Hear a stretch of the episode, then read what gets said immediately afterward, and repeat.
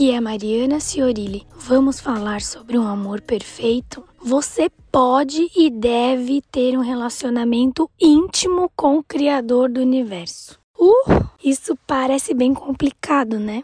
Não é, se você se colocar na posição de filha.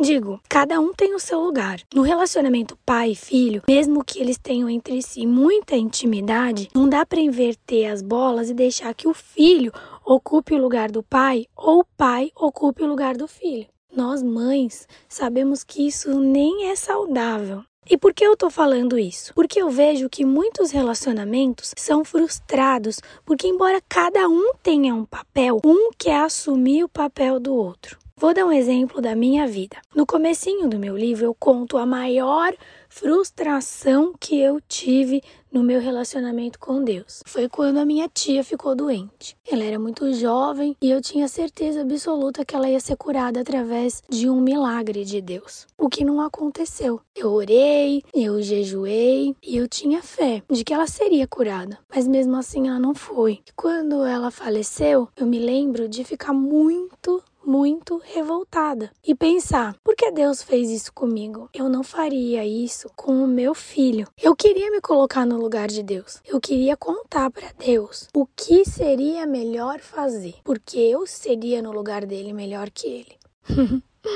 Na verdade, existem coisas que ultrapassam a nossa compreensão. É como ensinar álgebra para uma criança de um aninho.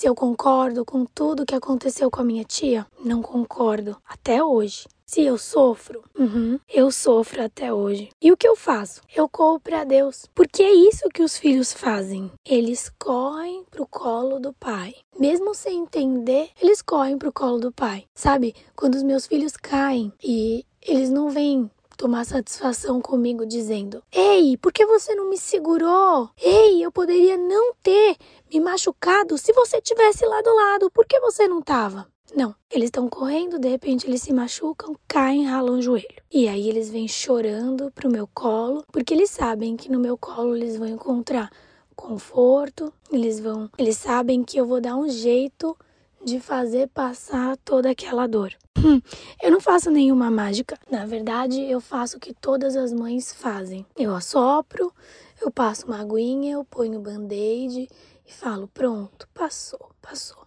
Depois de enxugar a lágrima, eu coloco ele no chão para ele correr de novo. E é exatamente isso que Deus faz quando a gente tem uma ferida aberta. A gente corre pro colo dele e ele nos acolhe, nos pega no colo e fala: passou, passou. E põe de novo a gente no jogo. Porque é isso que os pais fazem. Sabe, a gente não consegue saber o que é o certo e o que é errado. E por mais que a gente esteja brava por uma causa justa aos nossos olhos, eu acredito que um dia, mas não agora, você vai entender. E agora cabe a você confiar. Confiar na sua posição de filho e confiar que todas as coisas cooperam para o bem daqueles que amam a Deus, mesmo que doa. Porque a gente acha que Deus tem que fazer o que a gente acha que deve ser feito. Ele que é o Pai.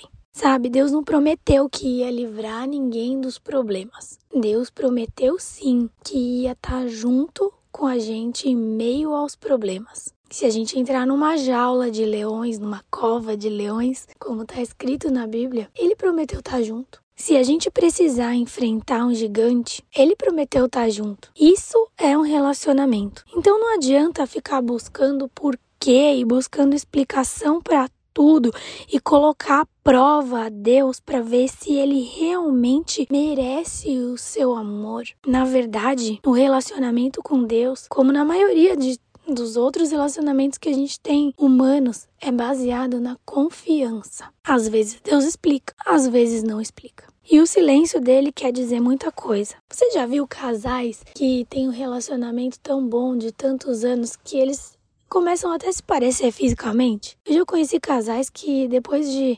namorar, casar, eles começam a parecer até irmãos. O relacionamento tem um poder maravilhoso de fazer coisas assim. Quanto mais a gente se relaciona com alguém, mais parecido com aquela pessoa a gente fica. E é por isso que a gente tem que escolher muito bem os relacionamentos dos nossos filhos enquanto são crianças e os relacionamentos que a gente tem por aqui, porque a gente fica mesmo parecido. Por isso, a gente deve buscar o relacionamento com Deus. Quanto mais a gente buscar a Deus, mais parecido com Ele a gente se torna.